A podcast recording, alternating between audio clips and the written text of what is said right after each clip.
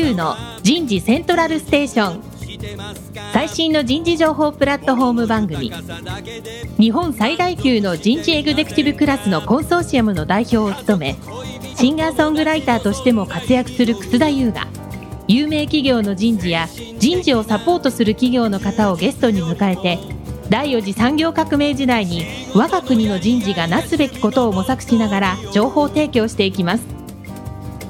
この番組は株式会社アイプラグ。タレンタ株式会社。株式会社ファーストキャリア。株式会社 AW ステージの提供でお送りいたします。日本の未来は明るいと思うなら。楠田優の人事セントラルステーション。最新の人事情報プラットフォーム番組パーソナリティの楠田優です。今日は東京港区田町にある大道ドリンコさん東京本部の4階のフロアから番組をお送りしたいと思います。松岡刑事の気になる人事用語言ってみましょう。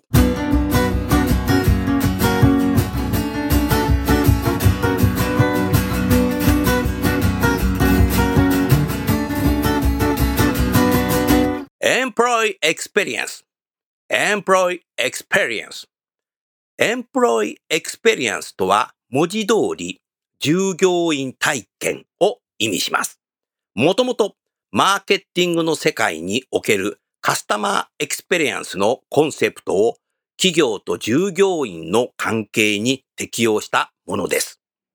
職場において従業員は日々たくさんのことを体験しますが、学びが多く成長実感が得られ、承認欲求や自己実現欲求が満たされると感じられる体験が豊富な職場ほど従業員に選ばれ、高いパフォーマンスが発揮されることは言うまでもありません。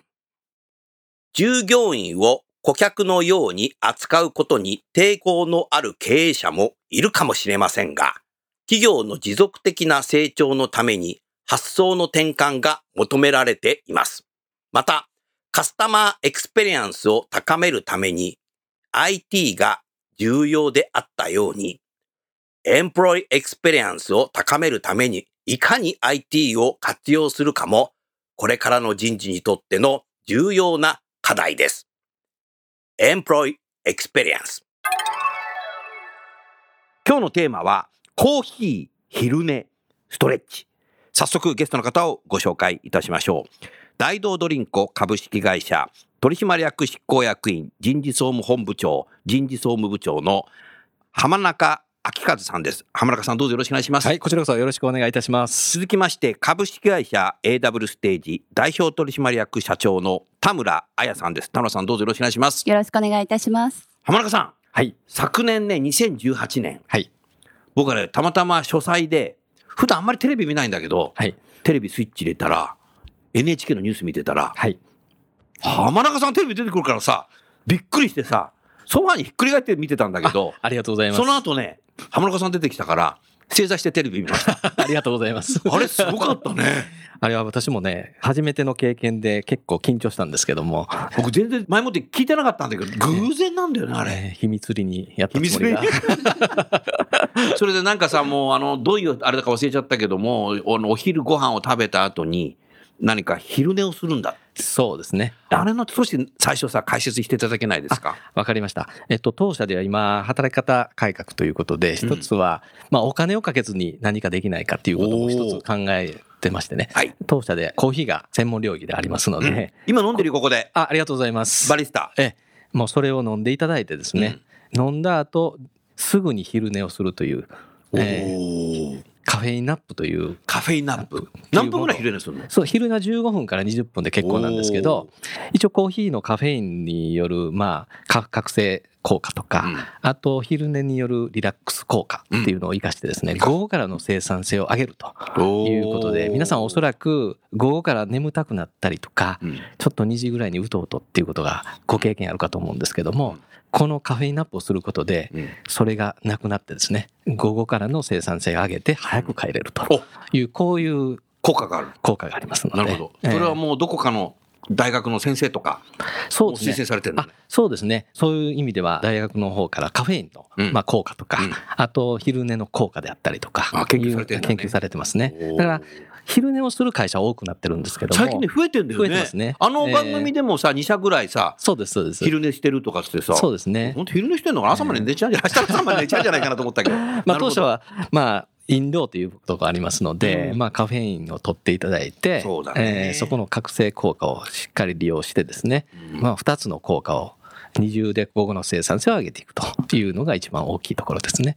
大道さんのやっぱりキャッチフレーズってすごくて、ただ豆を混ぜるのではなく、絶妙なバランスでブレンドすると奥深い味わいが生まれる。そうですね。これ重要だねえー重要ですね。素人できないもんね。えーうんここはもう企業秘密でございあ、ます。企業秘密 なのなんだ今日教えてくれるのか そうなんだ。そうですね。そう今、な大東さんはそうすると実際、あのええ、堂島の本社？はい。あそこではみんなスタッフの人たちは、はい。昼飯食べた後に、はい。これコーヒー飲んで、そうですね。15分ぐらい、はい。昼寝、昼寝をして自。分の机の上で、そうです昼寝してね。机の上の時もあるんですけど、うん私もちょっとあんまり机の上で女性が寝にくいっていうお話があったのでな、るほど。寝顔を見られたくないとかですね。こういうのがありますから。おでこが真っ赤になりたくないとかねえー。そうですね。えーだから私の方はですね、ちょっとそういう場所を提供するっていうことで、はい。一人で座れるようなそのシングルのチェアを買ってですね、へーちょっとリクライニングできるようなものと、うんあと簡単にカーテンでですね、個室にできるように作りましてね、へーえーそちらの方でうん普段寝ていただくということで、場所もそういうふうに環境も整えると。すごいね。えで、実際それはいつぐらいからスタートしたんですか？えーこれはですね、2017年ですね。17年。7年からですね。じゃあもう一昨年だね。そうですね。うんえーでやる前とはい。今とはだいぶ違ってきてる？社員の方。そうですね。あの、実際はですね、どこで効果測定するかっていうことが非常に大事なので、確かに。時間外勤務時間をですね、うん調査をして、うんやる前はだいたい平均が41時間ぐらいだしたけども、うんカフェインナップを進める中で32時間ぐらいになりましたから、あ約だいぶ減ったんだね 9, 時間、10時間月の平均が下がりましたので、うんあこれは大きいですね。仕事をほったらかして帰っちゃってるそういうことじゃなくてあね。そういうことではないと思います。それは信じたいところですけど。うん ええあの、うん実際早くなったのは事実ですから、早くなった。ええ早くなりましたねやっぱ集中力が維持できるんだろうね。そうですね。実際私も1時間半早くなってますから、うん私も昼2時ぐらいはですね、もううとうとというよりかですね、寝かかってましたから、あ 寝かかってる。そういう意味ではそそれれがない、ね人間みんなそうなんだ。昼飯食うとさ逆眠くなっちゃったりさ、なりますよね。うん。眠くなる頃になんか集中してやる、なんか資料作らなきゃいけない仕事とかあるのそうでですね。あの多分それも習慣でやっぱ眠くなるっていうのがもう感覚的になってたんだと思うんですよね。うん。それがなくなりましたので、じゃあ浜中さん自身もそれなくなった？なくなりましたね。ええ。すごい効果だから実感、まあ経験でもこう、あ、これはいいなと思ってますから、うん講演とかでもおすすめはしてるんですけども。なるほどねええそうすると浜中さんコーヒー昼寝今日はストレッチ、そうですね。この3点セットについてはい。お話をねそうですね聞。きたいんだけどもうだからええ大東さんって言ったらコーヒー、はい。これはみんなね消費者も分かってるし、はい。で今昼寝の話もしていただいて、でそこにまたストレッチっていうのを組み合わせるそうですね。すかこれ？の、実はですね、やっぱりデスクワークなので、うん。やっぱりこう、体を動かす機会っていうのは非常に少ないということもあって、何かできないかなとうん。いうことで、うん。ちょうどね、草先生からのご紹介もあって、ストレッチ、これがいいなと。もうさ、あの時よく覚えてるけどさ、えー。はい浜中さん東京に来る時に、そうですよ。ちょっと会ってよ。品川の喫茶店でね、はい。お話品川のカフェをでさ。カフェでお会いしましたよね、今、田村さんともね。あの お会いしてですね。朝一番でしたね。朝一番？早かったはい。ね、早かった早かったですね。朝一番で。そ。れでもう説明したら、はい。僕は大阪に帰らなくちゃいけなかったので、ああ。もう、新幹線の時間があったんだそうですね。うん。あの時に、お話、ストレッチをの会社をっていうお話が聞いて、ピッときまして。あもう、来たの？え、これは、浜中さんさ当社でもう僕と知り合って多分7年ぐらい、そうですね。もう7年にな今ま。ですのね浜中さんとのね過去をね思い出すとね浜中さんって直感力ものすごい働くよね。それと決断力早いよねこれ。そうですね。失敗も多いんですけど、あな 全部失敗今日ラジオで言ってもらいましょう。あ そうなの、うん。まああ、でも失敗が多い人ほどさえーやっぱり成功することもできるようになるんじゃないかなというふうに思うな。結構今、ね、草田先生おっしゃってくれたように直感力が結構大事にしてるんですね。あ大事にしてんの？ええうん直感でいいなと思ったものはすごくこう大事にしてるところはうん自身でもありますね。ええで、ストレッチピンってきたのは、その直感は何だったんですか？そうですね。当社の武器は今カフェインナップ、はいまあコーヒーだったりとかあるんですけども、他社さんにお勧めする中でうん、一つ武器がもう一つ欲しいなってちょうど思ってたんですね。武器が欲しい。ええ。うん。あの、おすすめするものがないかなということで、ちょうどそういうことを考えてるときに、うんあ、ストレッチだなるほど。って思いましたので、うんまあで実際、浜中さんも田村のね、ストレッチをやってみたんですよあね。やりました。今、ね私毎日やってるんですけど、今やってんの？大体3時前後に必ずですね、手を伸ばしてるんですけど、えー机、座ったままできますから、うんそうだね。非常にいいですよね。あれ最初は東京でやったんでしたっけ？最初は東京でやりました。東京だね。ここで、ここでやったの？ここでやりまあ、した。これだったんだ。はいえなるほどー。その後、大阪本社でですね、あ、大阪も行ったんだね。はい3グループに分けて、そうですね。やりましたねはい。帰りね、えーたこ焼き食べてるんですよ。それは言わなくていいですよ。ぜひ大阪に来たら粉もんを食べるっていうのがね、えーだからたこ焼きかお好み焼きかそうよやねね。。うまいあな。とはまあ、串カツですかね。あ串カツね食べましたえー二度目に行った時に。それはいも十分堪能されたと。大阪をですね。なるほど。で、実際、ええあの、ここの東京本部でね、ええ社員の方みんなやってみて、ええ感想良かったですか？そうですね、すごく良かったですよね。よかよかええやっぱりったね。あの嬉しいです。自分自身でこうストレッチをやることもあるんですけど、うんやっぱり間違ったストレッチやってるんですね。間違ったね。えーで私もですねストレッチやるとですね田村さんいない時にストレッチをやるとですね、手を伸ばしてる時に息をしてないんですよね。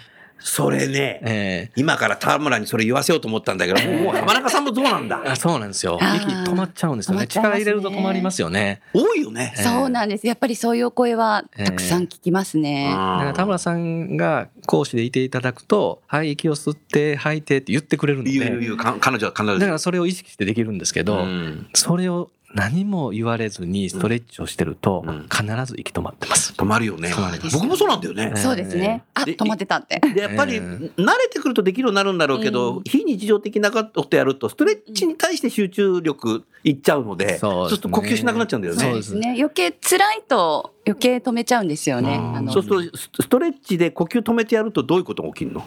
まずですね、うん筋肉が固まってしまうので、あ伸ばしたいのに伸びないんですよね。えーさらに、あと逆効果だ。逆効果。で、さらに血圧も上がってしまうので、ちょっと危険ですよね。ですよね。はい。なので、あ必ず呼吸はしましょうっていうふうに伝えてます。一番大事ですね。初だからめてだからストレッチ自分だけでやるのは危険だよ、ね。あそうですそうです。うんいやだからやってたつもりだったんですよ。うん実は効果がないと言われて、うん実際そうだったんだと。うんその時はなんとなく肩を動かしたりしてるので、うんなんとなくこう良くなってるという感覚でいたんですけど、うん実は息を止めてやってましたので、うん全然効果がないんですということを聞いてよかったんだね。すごく良かったです。あありがとうございます。なるほどね。やっぱりこう本当にストレッチってすごく短時間のことなんですけど、うん。集中してちゃん正確なものをやるとうん。効果が出ますから、なるほど。えーそこはすごく良かったなと思ってますね。なるほどね。えー今はだから他社さんにもうん。私どもカフェインナップとともに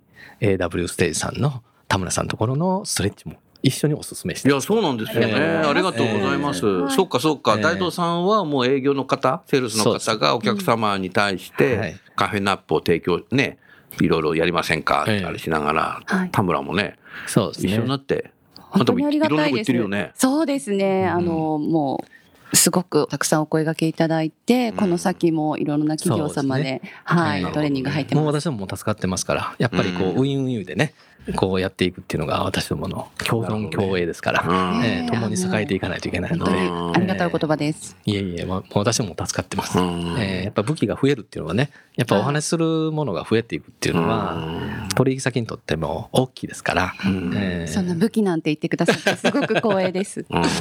やっぱりその一日パソコンの画面を見て仕事するケースっていうの多いじゃないメールだとかはい資料作ったりとか、ねそれであと通勤時間ってさなんかみんなこうスマホの画面見てるのでそうですね。ディスプレイに見ている時間帯って仕事もオフも多いっすよね、今。多いですね。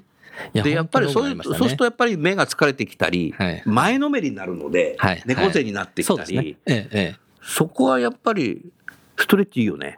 ストレッチはいいですね。やっぱり肩こりとか腰痛とかうん多いですよね、デスクワークしてる人たちうんそうですって。ね。なので、ストレッチすることでそれを解消することができますし。うんで田村さんのところにはあのウォーキングも教えてもらえるので、ええ通勤時間の歩き方っていうかですね、うんそこも教えてもらえるので非常にいいですよ。ああ、えーだから斉藤さんなんかもう営業たくさんいらっしゃるので、そうですね。営業さんもそうだね。ええなんかね、その人間って生まれて1歳前後で誰からも教わらずに歩き出しちゃうんだよね。そうですよね。それがそのまま社会人になっちゃってて、はいはいはい。だから癖ある歩き方する人結構あ、そうですよね。いるのね。ええ前のめりだとかね。そうですね。うんそこはやっぱりこう田村さんのウォーキングの研修で教えていただけるのでうん非常にいいですね。あありがとうございますありがとうございいます。やっぱ運動不足感じてる人って本当に多くて、うんうん、でもなかなか時間ないんですよね、運動する時間って。そうですね。ですが私たち毎日必ず歩くのでその時間、通勤時間とかがうんそれに当てられたらすごく、うんあの効率的なので、うん正しい歩き方で運動効果を上げていただきたいなと思ってます。うん歩いてるだけだからトレーニングなんだよね。そうなんです、ね歩くだけでエクササイズです。きちっとした歩き方をする。そうですねだからきちっとした歩き方って難しいんだけどね。うんあのー結構何私十年も自己流で歩いてるから。私も田村さんの研修を受けた時に何人も注意を受けましてね。だからあの年年しみで。そうですね。だから年よりは田村さんに近いところに席を座ってですね。なるほど。できるだけ体の硬い人を前に持っていくね、若手は後ろに座って、なんかさ、ええそのシーンがさ、目に浮かんでくるよ、今。できるだけ役員は前へ座って、役員前に座ってえーまああのなんていうんですかね笑われる人は前に行くと。役員の方の評判はどうでしたか？あ非常に良かったですよ。あのやっぱりそういう機会が今までなかったので、うん。まあそういうところも良かったですし、その後割と若い子とコミュニケーション取れるようになってですね。あ、そうなんだ。えーはい、ああの若い子がやっぱり部長と喋りにくかったとしても、あのウォーキングおかしかったですよねとかね。若い子に言われるという。俺えーいやいいきっかけですよ。会話をするあそうですそうです。アイスブレーキングになる。えー。で他部署の人もわざとこう混ぜてですね混ぜてやったんだ。3チームに分けましたから普段喋ってないなっていう人も含めてですね。まあ人事としてはそういうところのコミュニケーション場のところにも使いたいなっていうことでね。え3チームをバラバラにやりましたので面白かったですよね。うん。え僕ね、大道さんは、今の社長、一度何年か前、ーはい。お会いしたじゃないですか。あの頃ってまだ39歳くらいそうですね。その頃ですね。38区ですね。今何歳くらいです今42ですかね。?42。ええ。素晴らしいねあの若さで。43すそうですね。社長になって。はい。しかもさ、あの、はい田村さんさ、はいロシアに自販機置いてんだよ、この会社。そうなんです。そうなんですね。これすごいよね。そうですねちょっとその話聞かせてよ。もともとウラジオストックでですね、うんお取引がちょっとあったのはあったんですけども、そこから本格的にこのロシアとに取引するんだってモスクワやっていうお話もあってですね。おー。えでまあ私どももチャレンジということで自販機を置いてみようとうん。いうことで、うん。たまたまロシア政府もですねモスクワの景観のところでですね自販機をこう進めたいっていうお話もあってですねちょうどそのところでたと合致したというかですねなるほど。目的がですね。うん。で私どももロシアなんていうのは氷点下30とか、はいもっとすごいとか40とかなるけども。そうですね。えーそういう人たえー自販機で買ってもらうんだ。そうですね。だからもともとの条件がそこに耐えうる自販機かどうかっていうそうだよね。調査がありましたね。えーで当社はそこ大丈夫ですということでうん。進めていって、うん。まあまあ日本では普通にですねコールドとホットがあるっていうのがそうなんですけど、うん。実は海外行くとですねほとんど常温なんですいや。確かにそうだよね。えーどこの国の自販機も常温だよ。常温ですよねうん。で大体こうお金入れるとこに番号のボタンがあってですねそうそうそう何番と押すとですね、うん透明のガラスのところからこう商品が降りてくるのが見えるっていそうパターンですよねで。日本では当たり前のことがですね、ディスプレイの下にボタンがあってそのボタンを押すとその商品が出てく出るてくるっていう。これだけでも彼らにとってはマジック彼にとってはマジックすごいこと。ですでその上冷たいのが出てくると。そうですよね。あったかいのが出てくるっていうのはあったかいってことは、うんええロシアなんか氷点下になった時に、はい。あったかい熱いのが出てくるっていうのは、結構カルチャーショックというか、カルチャーショックですよね。常温だったわけでしょ、今まで。そうですね。ええ。それは喜ばれるね。相。当ありがたいですよね。だから同じフォームにうん6、7台横に並べて置かれましたね。私どもでは考えられない置き方なんですけど、すごいね。横に、それだけ、まあお客さんがね、いるってことだねそうですね。えー自販機自体はですね、まあ全世界普及はしてるんですけども、はい。やっぱりこう、日本みたいにこう進化はしていってないんですね。自販機そのものそのがね。ものがね。えー確かにね、去年僕2回アメリカ行ってさ、えホテルだとか、アメリカは外に自販機ないんだよね。ーあ、そうですね。壊されちゃうのかなと思うんだけど、ホテルの中とか、はい店の中とかさ、そうですね。アーケードの中とかに結構自販機あるんだけど、うん今度こさ、15年ぐらい前に来た時と同じで自販機で。そうですね。進化してないよね、アメリカの自販機って。やっぱり日本の場合は治安がいいので、うんやっぱり外に置くっていうことがメインで進んでましたから、余計にこうサービスという意味でうはん進化していったっていう経緯がありますね。なるほど。えー室内だとうんおそらく買う人も決まってるので、そんなサービスっていうところにあんま視点がいかないかもしれないんですけど、なるほど。日本の場合はやっぱりこういろんなお客さんに買っていただくというところで、まあなんていうんですか外に置くっていうことからまあ進化が進んだのかなっていうところはあるかもしれないですね。なるほど。ね。えー。うん。田村さんさ、あとはい。僕いつも大道さん思うんだけど、すごい若い人の意見をね、ええきちっとね、認めていくっていうね、心理的な安全なる、今で言うね、サイコロジカルセーフティーって言うんですけどね、ええそれね、すごいそういうのがね、しっかりしてるなと思ったの。あの、若い人の意見でさ、自販機の隣にさ、傘を置くっていうあ。そうですね。横にね。あれ戻ってこないでしょ？えー長期貸し出し中の方がかなり多く いるのは事笑うとこだねこれ実ですね。そうですね。そうなんだ。ただ、本当に若いオペレーションしてる社員からのアイデアでですね、まあ、役員会の中で協議はしましたけども、うん。当然今草先生おっしゃったように戻ってこないだろうっていうお話もありながらですね、社長はやっぱりこうやろうと。やろうと いうことで、みんなでやってみようということでね。えーだから話題性は非常にありましてねあ。ったね。えー新聞載ったからね、あれ。新聞とかニュースにも出ましたし、あの雑誌とかも取り上げられましたし非常にある意味当社のですねうん、この面白さっていうのはうまく伝わった一つの例ではあるんですね。ねえだからさ、今日の番組の最初に僕言ったけどさ、NHK のニュースにさ、ーえーあれだけの時間さ、浜中さん自体が出ちゃって、大道さんの話しちゃうわけじゃない。そうですね。でも本当はもっと 収録長かったんでしょ、長かったです。切られちゃったでしょ？えあの相当切られましたね。から先宣伝になるから、みたいな。え NHK 宣伝できませんみたいな。ここんなに切られるのかと。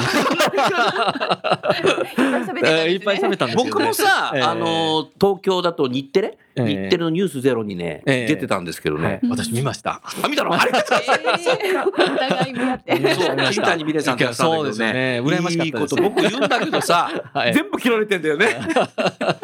うん、でも NHK にさ、自社の会社のことを説明できるなんていうのはさ、あれさ、普通の民放でさ、コマーシャルやろうとしてものすごくお金かかるんですよ、あれあ。そうですね。あの、かなりかかります。ああ、だからラえーラッキーだよね、ラッキーですね。やっぱりこう、話題性っていう意味では NHK さんは取り上げていただけるので、やっぱりこう、どれだけ当社から話題を出せるかっていうところはうん大事なので、やっぱりこう、アイデアを出た時うんに実行に移すスピード感とか、それを潰さないのが、だから僕すごい。えーそうですね。そんなのうまい。えね。飲料メーカーがなんで傘、そんなの貸さないといけねえんだみたいなのがさ、えー普通さ、言っちゃうじゃない。そうですねすると若い人ももうそういう意見言わなくなっちゃうじゃない。ええで言えるカルチャーなんだよね。そうですね。えーこれは僕ね、すごいと思うよ。毎年チャレンジアワードっていうのをやってるんですけど、やってんの？やってるんですけどね、チャレンジして自分の行動を表彰する制度と、あとはアイデアを表彰する制度なんですけど、へえ。じゃあそれ、花岡さん、審査員なんだ？あの、審査員はですね、社員投票とうん役員投票と両方ありますから、すごいえね。ー今もまさしく今日締め切りなんですけど、今日締め切えーアイデアは130ぐらいこう出るね。出るんですね。浜中さんも出しちゃったの？私はですね出し、ちゃいけないんだ、役員は。私は出したアイデアをうん若い子にこんなんどうかなって言ってこう、あそうい出してもらう。ああ、若い子に出たさすが素晴らしい。そういうことですね。そうですねじゃあ、あの傘も浜中さんないよいやいやいや、あいやのそうだよね傘はね、あの傘は私は無理ですね。あのアイデアは。長期貸し出しっていうのがいいな。私、多分私が最終決断するんだったらもしかしたらやってないかもしれないですね。やってるかもしれない。えーそうなんだ。戻ってこないだあろうと。戻ってこない だからそういうね、若い人も会社に物が言えるカルチャーっていうのがね、そうですね。働きがいに来るんですよ。えーはでね、ずっとね、今はいはい日本は政府温度取ってさ、働き方改革でやってきたけども、どうしても大企業になればなるほど働き方改革はう、ん。時間と場所のことばっかりやっちゃうんだよはね。いはいはい。だから何時に帰れとか、有給取れとか、うんうんはい。どこでも仕事していいぞみたいな。うんうんでももうそその次はね、働きがいなんだでももうね、そもそもね、働きがいできてる。それ働きがいの一つがね、やっぱり心理的な安全っつって、はい自分の言ったことが承認される。はいはいはい。承認されると、じゃあこの会社で頑張ろうってなると、エンゲージメントも高くなって、はい。働きがいって出てくる。そうですね。でね、難しいのはね、その働き方改革でもう何時までに帰んなきゃいけないって一律そういうことをやってるとね、うん。若い人が何かね、意見言った時に、例えばね、自販機の横に傘置いたらいいんじゃないですか、部長とかって言うと、部長が、まあ、時間制、お前そんなのに自分の MBO 入ってないし、うん。もう今日も早くね、8番で帰んなきゃいけないんだから、そんなこと言ってないで、ちゃんと自分の仕事して早く帰れよみたいなこと言っちゃうとさ、うん。もう絶対に若い人はさ、もう言わなくなっちゃうよね。ああ、そうですね。あだからそういうものはない。だかあら大道さんの社員はね、多分働きがいものすごくあるんじゃないかな、というふうに思ったなな。んかこう、こんなことしたいって言ったら、あ、それチャレンジアワードに出しなさいって言いますから。金いつぐらいからやってんの？これはもう年間通してやってるんですよ。で、表彰はですね、もう毎年毎年毎年やってるんですよ。40周年の時からやってるんですね。今あ年何周44年44年ですから、えー今44年目なんで、4年4回4年目やってんだ目ですね。40チャレンジっていう形でね、あ、こう4丸チャレンジよ。ちょうどうんうんえーそういうチャレンジをすることを表彰しましょうということで、今の社長がですね、立ち上げた制度なんですね。もともとチャレンジっていうことを言ってたんですけど、表彰する場がなかったので、そういうことをやりたいと。金一封も出るんだ。そうです、そうです。それいいな金一封出ますよ。素晴らしいです。だから、あの、そうすると普段仕事しながらさ、えーあの、昼休みさ、うん飯食って、コーヒー飲んで、ん昼寝しながら、アイデア浮かぶ人も出てくる。ああ、そう、当然そう。ですね。ね。えー。本当ですね。で、とにかく一日仕事だけ集中してさ、はい。飯食いながらでも仕事しちゃうケースってあるじゃない。はい。昼飯食べながら、そうですね。そうそうやるとさ、もう、テンパっちゃってさ、えええ集中力もかけるし、新しいアイデアとか出なくなるよね。えそうですね。うん。あー。まあ、切り替え大事ですから、やっぱりこう休むとき休む。アイデアが出るとさ、浜中さんみたいにね、ひらめく人が増えてくんじゃないかなと思ったい。や、私もひらめいてるのかどうかどうかわかんないんですけどねひら。めいてるよ。もう7年間定点観測してんだよ、僕。ひでえな言い方が。うん田村さん、なんか浜中さんに質問とかありますか？さっきのキープのお話ですけど、はいこの前聞いたのが、健康診断ではい。A でしたっけ？有料な方も金一封が出るっていう話を伺ったんですが。ええ、ちょうど去年からですね、人間ドックのですね、A 判定をもらったらですね、金一封が出るという制度をですね、立ち上げましてね、ええええ。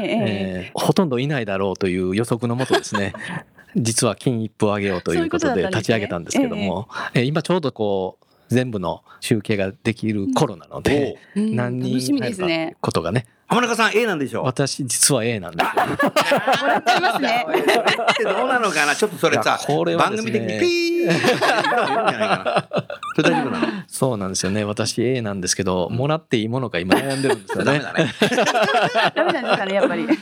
それもらってさ、人事部員とさ、うん飲み会行った方がいいよ。確かにね。えーそうですね。えーそうなんだ。だから今ルートのオペレーションの方は安全運転者は1年間事故、無事故、無違反であれば金一封なんですね。だからまあほとんどのものをもらえますわね。なるほどね。えそう、あの、大道さんのロゴのついた車がええ、街？そうですね結構走ってる。僕は港区なんだけど、結構走ってるよね走って。見ます、見ます。結構見るよねえーそうですね。やっぱりしっかりとね。自動販売機にそうですね詰めて、そうです。オペレーション捨てられた缶を回収して、そうですね。天井の上に乗せるっていう。はいはい。よく見てます、僕。そうですね。まあ空間回収の方もね、でまあしてるところとしてないところもあるんですけども、やっぱりこう増えてきましたね。やっぱりそういうところはね。うんえーやっぱりそのサービスの一環としてね。やってるの。えそうですねうねん。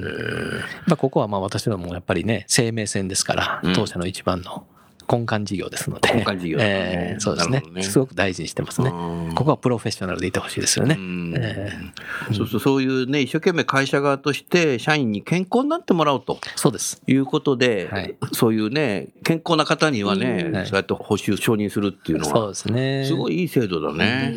もう会社全体でそのみんなで健康になっていこうっていう意識がすごく高いなと思って。そうですね、はい。やっぱりこれはもうオーナーっていうか社長のね お考えでもあるのでやっぱりそういう意味では健康で長く勤めるっていうことがね、ん。大事ですよね。それで最終成果を出していくとうん。いうことですよね。うん。えだからやっぱり今日の話一連の聞いていて思ったのが、最近ね、田村がお客さんのとこに行くとね、転倒防止でやりたいっていう企業が多いんですよ。あの会社のね、エレベーター使わないで階段歩きなさいとかって言ってんだけど、その間になんかね、社員がね、ええ転がっちゃったりするの。ああ、そうですか。多いんだよね。転倒防止の労災が一番多いとかっていう会社もそうですね。製造業そうですか。はい。工場じゃないんですよ。ホワイトカラーですよ。そうですか。うん。だからそういう意味で、きちっとね、歩き方だとか、ストレッチだとか自分でやるようにしたいそうなんですよねいいぞすごく増えてるんだよね。やっぱり筋力ってどんどん低下していっちゃいますのあで、もう20代はピークですよ。で確かにどんどんどんどん低下していっちゃうん20代ピークなの？ですそうなんですよ。俺なんかどうすればいいの？私ももう昔できて、今できないこといっぱいありますから。何もできないから、65歳で。ね、気持ちばっかりは。喋ってる仕事しかできない。そうなんです。だから何もやらないとどんどん低下していっちゃうので、運動機能も含めてですが。浜中さんそもそも何スポーツやってんの？もともとは中高大とバレーボールをやってましたので。バレーボールバレーボールですね。バレーボールですかええかっこいい。いえいえいえ、まあ、あの、争い事が嫌いなので、ネットで挟んでる方がですね。ああ、そういうあこと。のやっぱり そういうことが嫌い人にぶつかったりとかですね、しない競技ということで、ネットがある方がいいなと。あれ、どこ守るかっていうのはバレーボールも決まってんのだ。あの、セッターとかね、まあうんセッタートスを上げる人とか、アタック打つ人っていう、この二つですよね。私は中学はアタッカーで、高校はセッターでお、大学はアタッカーですね。あええなるほど。変わってくるんだねご経験。されてるんですね。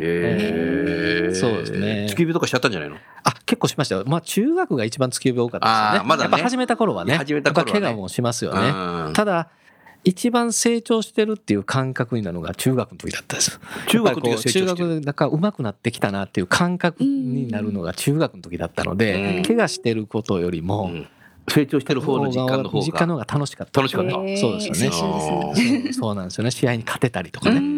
そういう結果がね、うん。こう初めて経験することだったので、うん。今思うと怪我もたくさんしましたけど、うん。こう強くなりたいとか、うん。そういう気持ちになったのが中学の頃ですよね。だから今もやっぱり負けず嫌いっていうのはやっぱりの残ってますよね。そういう意味でね。ね。えやっぱり新しいところに環境に踏み入れた時ってその1年間とか2年間とか3年間ってすごく成長実感とかあると思うんーありますよね。で人間の成長するステージってね多分僕3つあると思ってるんですよ。えー一つがね新生児乳児幼児この3年ぐらいはい。生まれた時からね、はいはい。うん、それから2番目がねやっぱりね新入社員2年生3年生はい。うん入社3年間それから中学の時の最初の部活？はい。1年生2年生3年生はい。このね3回がね一番ねうん。僕成長するまた実感もするところなんじゃないかな。で特に我々人事についてはうん。入社した1年目とはい。2年目と3年目っていうのはねすごくね本人にとっても成長したっていうふうに思う。あ、それはだって新入社員はうん。学生との相対評価だからはい。自分自身変わったなと思うしうん。2年目っていうのは1年目との相対評価なんですよ。成長するんですよね。そうですね。1年目何にも分からない。1年目とにかく仕事は絶対、絶対なので、全部初体験のことなんだけど、はい。でも、大体カレンダーって1年サイクルで動いてるので、企業は。はいはい去年と同じやつをやるときに失敗しないようにやろうとか。うんで、3年目っていうのはやっぱり計画立てられるんですよ。あー1年目、2年目の時うまくいかなかったものを、今回は失敗しないように計画しようとか。うんうんうんうんだから、やっぱりね、入社して3年間ってのはものすごく成長するんじゃないかな。そうですね。私もこの3年はすごく大事に思ってますので、うんいろんなことを任せるっていうことをやってます。任せるのね。任せますね。初期キャリアはものすごく重そうですね要ですよね。うんあのね、大道さんのさ、はいあの、大阪の本社行くとさ、ええたまに早く着いちゃうんだよね。はい望みの時間のおかげ で。早く着いちゃうと、はいあそこ前のとこ椅子買って座ってんじゃない？そうですね。そうするとたまたまさ、新入社員とかさ、はい。あの、掃除してんの？あれ、外で。掃除もしてます。そう、ね、ええ内定者もやってるよね。そうですね掃除して帰ってきた時ね、ええものすごい礼儀正しいんだよね。一人一人挨拶するし。ありがとうございああいうのます。徹底してるでしょ？あそうですね。うんそこはもう、本質的にそこはすごく大事にしてますよね。うんええやっぱり挨拶あかられどこまで。掃除してんのあれ？あの近隣をですね、北新地全部掃除してあ北新地までは距離的なところで行くと30分から1時間の掃除時。間なのでなるほど。じゃあ、あの川沿いのところ、そうですね。うん、やってんだね。やってますもう隣は日銀さんだしさ。そうですね。うん、あの辺はずっとややってんだ。うんそうだね。北新地でやっぱできないね。北新地まで行くと結構ゴミがいっぱいありますあ、ゴミが、夕べのゴミがね。そうですね。明け方までのゴ1時ミがね。間やるって結構ですよね。あそうですねすごいな。ええ1時間って長いですよね。すごくしっかりやるんだなとた思ってだ、やっぱりこう、大道のジャンバー着ながらですね、うんそうそうやっぱりこここもやっぱりですね、清掃活動とか社会貢献活動なので、ええええ。えーしっかりやっていこうということで、新入社員からね、そういう気持ちになるっていうことは大事なので、おっしゃる通りだね。う。ん。やっぱ心が清くなるね。そうですえーね。うん。だから大道さんの人事ってね、僕7年ぐらいいろいろこう浜中さんと打ち合わせしたりとかさ、あとは、難波のタワーレコードでライブやった時さ、もう大道さんの社員いっぱい来てくれてた。はい。東京のお茶の水とか水道橋でライブやる時もさ、ええ来てくれたりさ、そうですね。で来れない時はさ、でっかな花を出してくれた俺どこの芸能人かな俺とか思っちゃったけど。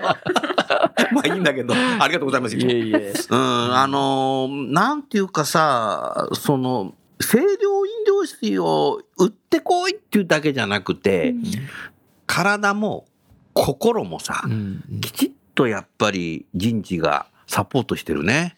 どうですかね。こういうだからストレッチやったりとかさえーそういう掃除をするって、はい心清めるじゃない？そうですね。うんえーこれけ結構重要だよね。大事ですね。うん本当ですよね。うんあの、親御さんも大道さんに入ること自体って、よかったねって言うんじゃないのかな？そうですね。私の、もともとはやっぱり親御さんからいい会社に入ったねって言ってもらいたいねっていうのはやっぱあるんですよいやそりゃそうね。やっぱりありますから。うんえーそれはそうだよね。そうですねうんえーやっぱりこう本人も不安だろうしね、うん。で親も不安だと思いますから、うん。私も親になって初めて思いますけどやっぱりねやっぱりこういい会社に入ったのかなとかね。やっぱりそういうふうに思うとですね。うん。やっぱりその気持ちになるとですね。うん。やっぱりいい会社に入ったんだなっていうことを思ってほしいですよね。なるほど。え私も何度も大道さんの人事の皆さんだけじゃなくって本当にいろんな社員の方々お会いする機会あったんですけども皆さん本当にあったかい方が多いなっていう印象です。うん、自販機で暖かくなった そうですかね。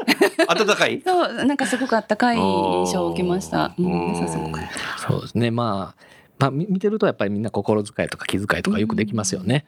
いやえー。そういう方多いね。多いですね。多いね。うん。うん。まあ社長もそうですしね。社長がそうだったね、そうです僕お会いした時、えー。やっぱりやっぱ先代、先代というか、あの、そうですね。先代の社長もそうですね。社長もそうだったえー気遣いがすごくできましたよね。でこれってだから会社のカルチャーなんだよね。そうですね。ううんん。これ素晴らしいね。うんうん。私もそれもやっぱりこう30何年いますけども感じますよね。感じる。えーうんでも考えてみたらやっぱ食品は使ってるメーカーなので、そこちゃんとしてると、はい消費者も安心すある。そうですね。そうそうありたいですからね。やっぱり、うんえ。ーそうですよね。うん。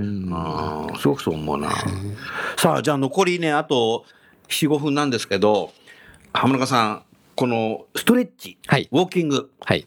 今後、どういうふうになんか発展させていきたいか何かあ、そうですね。のご計画とかもしあればおあそうですね。聞かせていただけますか？今ちょうどね田村さんとちょうど始めたばっかりなんですけども、はい。私どもあの取引先がたくさんあります。でその中でやっぱり先ほどのねやりがいの話とか働き方改革の話があったんですけど、そこの一助になりたいなと思ってますのでまだまだおすすめしてないうん。お取引先があるので。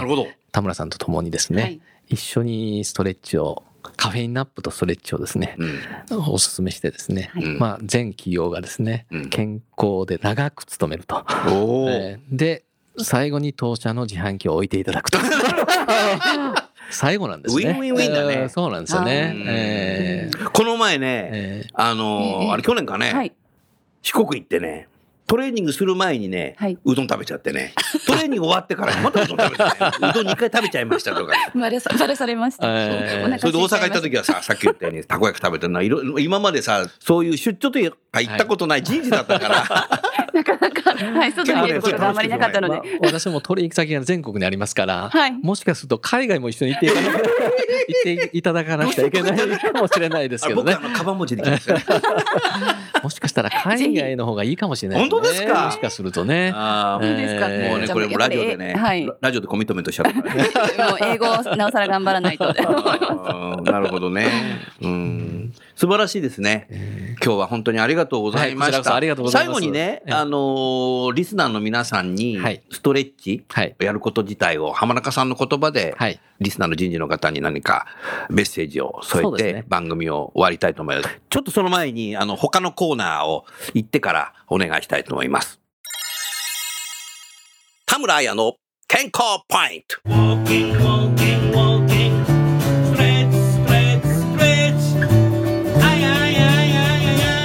ストレッチをするときは呼吸をしっかりしましょう。ストレッチをするときは呼吸をしっかりしましょう。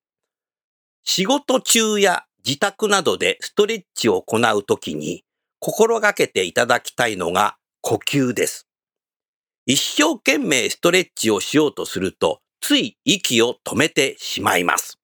ですが、息を止めてしまうと筋肉が緊張状態になり、十分に伸びない上に、血圧が上がるなど体に負担をかけてしまいます。ストレッチをするときは、ゆっくり大きな呼吸を続けましょう。辛い時こそしっかり息を吐きます。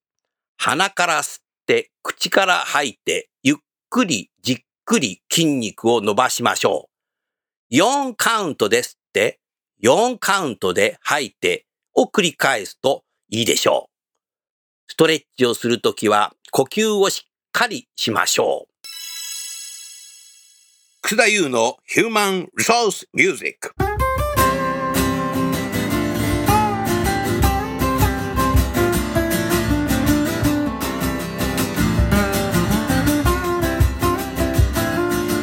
今日お送りする曲は、就活川柳ブルース。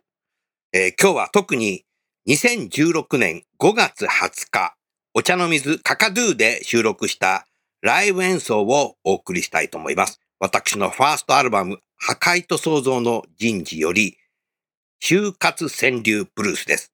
では聴いてみましょう。羊が鳴るらせ。ああまた泣いてもらえないんだね。ゼミの他のやつらはモニターもちょっと貸して。泣いてもらいもうちょっとかよ卒論の準備。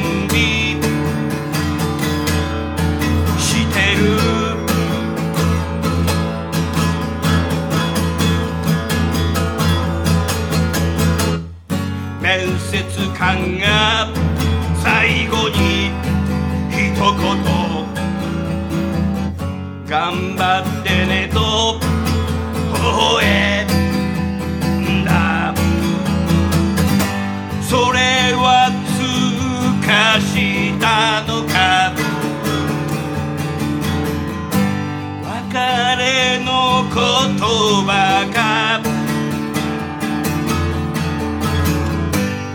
からずにいたが。ああ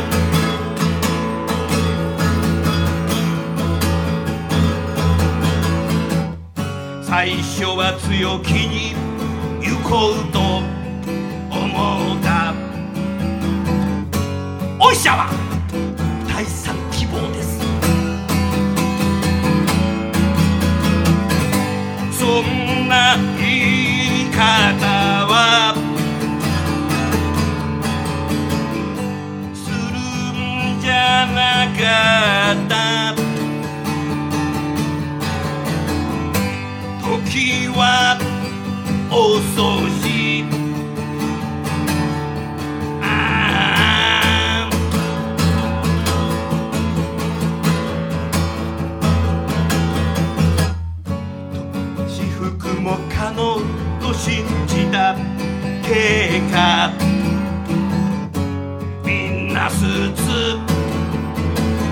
着てるじゃん。何を信じれば。いいのかわからずに。焦る心抑えきれずに。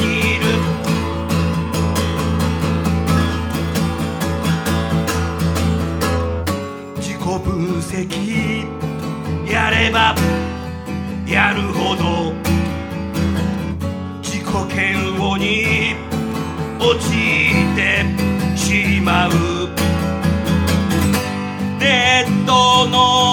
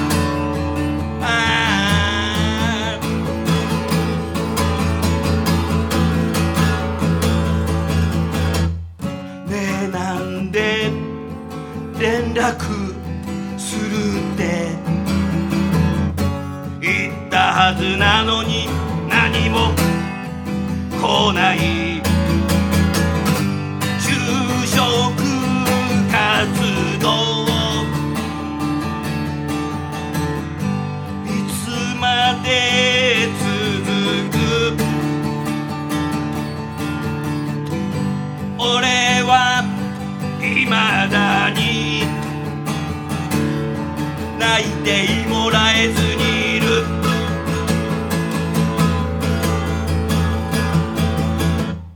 ゆとり世代誰が言ったのか。知らないが今は。ゆとりがない。ゆとりをくれよと。う。俺時間。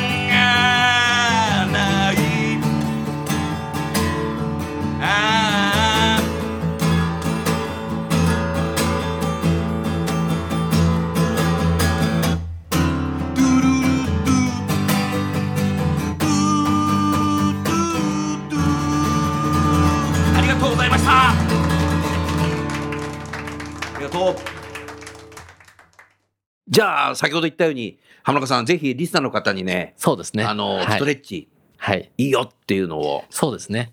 まず当社が進めているカフェインナップっていうことと、一緒にですね、3時ぐらいにまたストレッチをすることでですね、生産性が上がりますから、できるだけですね、まあ、お金をかけるっていうことはすごくいいことかもしれないんですけど、まずお金をかけずに生産性を上げるっていうところから始められて、あとはシステムとかですね、えーそういうところで効率を図るということもえーいいかなとは思いますけど、やっぱりこう、精神面からうん。こう生産性を上げるっていうことがそれ素晴らしいね。当社の健康に対する投資ですのでそれを皆さんと共にですね一緒にできればと思ってますのでご興味のある方はですね当社にお声をかけていただければ カフェインナップ研修もありますし、あそうだよね、えうん。ーストレッチ研修は田村さんと一緒にお伺いしますのでありがとうございます。できるだけお声をかけていただければいいお取引をさせていただきたいなと思ってますのでうん。よろしくお願いいたします。ありがとうございます。まあでも本当ね、浜中さんのお言葉で改めて思うけど、やっぱり習慣化っていうのが風土になっていくわけなので、そそこは金ではね、やっぱできないんだよ。そうですね。うん、うん。そこをみんなでね、あうん。のこういった形でそんなにお金かけないで、ですね。はい。習慣化してれば、さらにそこからまたいろんなシステム投資とかいろいろやっていけばいいわけなんで、うんシステムだけ導入してもさ、はい。心がこもってなかったらさ、全そうです然みんなやんないもんね。そうですね。買っただけになっちゃうもんね。えーまず心が先ですね。精神面が先先ですよねおっし。ゃる通りだねえーはいはい。さあ、ちょうど時間になりましたので、これで番組を終わりたいと思います。最後にゲストの方をご紹介して番組を終わりましょう。タイドドリンコの浜中さん、AW ステージの田村さん、どうもありがとうございました。はい。ありがとうございますあ。りがとうございました。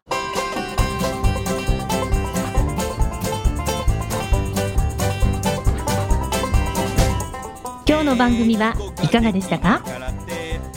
楠田優のサードアルバムの中から「輝け飛び出せグローバル人材」とともにお別れです。この番組は企業から学生に直接オファーを送ることができる新卒向けダイレクトリクルーティングサービスを提供する株式会社アイプラグ。ワークハッピーな世の中を作るをミッションとし世界の HR テクノロジーを日本市場に展開するタレンタ株式会社。